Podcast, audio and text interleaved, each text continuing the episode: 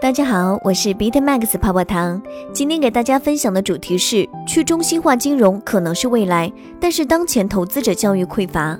居家一整天，比特币期限价突破百分之二十，情绪指数极度牛市。摩根大通向其私人银行客户发送有关加密技术入门和比特币估值方法的报告。新韩银行为韩国央行建立 CBDC 试验平台。美图购买四千万美元比特币和以太币登上微博热搜榜第十八位。前一千位比特币地址持仓量下降八点八万枚，国家级区块链先行示范区有望于四月初在武汉市江汉区落地。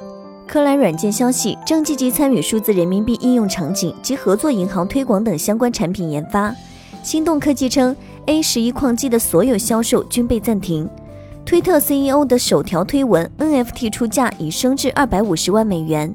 以下对于去中心化金融的详细解读来自 Coin Telegraph 中文。了解更多财富密码，可以加泡泡糖微信小写的 PPT 幺九九九零六。近来加入传统金融市场对消费者和机构投资者的吸引力有所下降。随着去中心化金融受到广泛的关注，新的机会随处可见。然而，这种新运动也不是没有风险和缺点。几十年来，消费者和机构投资者探索了金融领域中向他们提供的许多不同选择。这种方法效果相当不错。因为人们甚至可以从储户账户上获得被动收入。如今事情看起来非常不同，因为许多银行收取负利率，并继续剥削他们的客户。另一个加剧中心化金融吸引力下降的问题是该行业目前存在的障碍。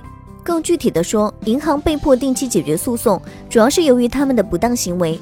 这包括在客户不知情的情况下为他们开户，在提供相同服务的同时用不同的名字掩盖产品、洗钱等等。尽管如此，许多人仍然忠于银行或其他金融机构，或者过去是这样的。像去中心化金融，在今天有很多人感兴趣。不像传统金融，DeFi 没有过高的费用、不公平的条款或者是金融排斥。相反，它是一场意在为所有人提供金融服务的运动，而不管他们目前是否有机会使用这些产品。使 DeFi 更容易使用。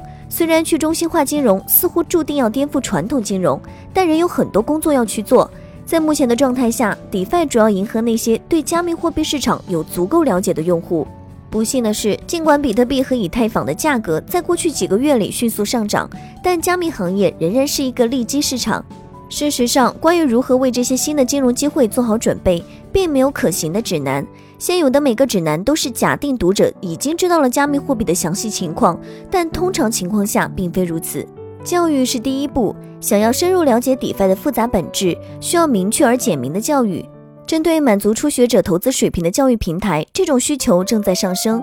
有关 DeFi 教育内容的出版物指出，在整个2020年和2021年初期间，DeFi 的教育内容显著增长。教育的目标是通过教育人们关于加密货币和更广泛的行业提供机会，降低去中心化金融的准入门槛。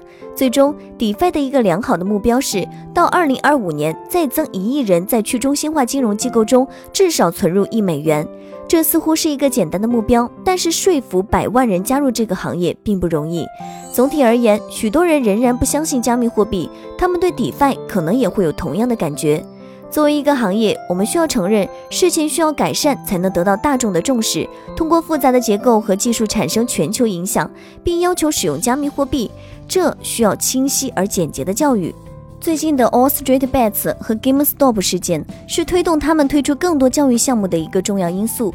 全球各地的人们突然发现自己拥有权利，可以让金融市场跟着他们的节奏起舞。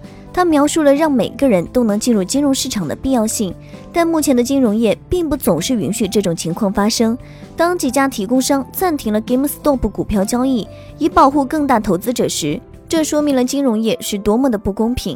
创造一个公平的竞争环境。就其核心而言，金融业可以在没有守门人或者是中心化的中介机构的情况下运作。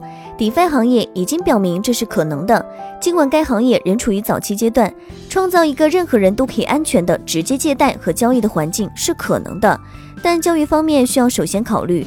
随着公众对传统金融的看法不断受到打击，大型集团开始探索其他领域，这只是时间问题。投资加密货币让许多人尝到了金融自由的味道。然而，重要的是要明白，在通往自由的漫长道路上，这只是第一步。除了拥有比特币、以太坊或者是其他任何加密资产之外，还可以拥有 DeFi。虽然这确实让人们有使用去中心化金融的机会，但由于行业领导者领导的教育举措，将有助于解释如何将这些资产用于投机以外的目的。通过教育、研究和指导，一个新的金融时代可能即将到来。以上呢就是今日的区块链大事件。喜欢本音频的话，帮助转发，截屏发给泡泡糖领取奖励哦。好了，今天的节目到这就要结束喽，咱们下期再见，拜拜。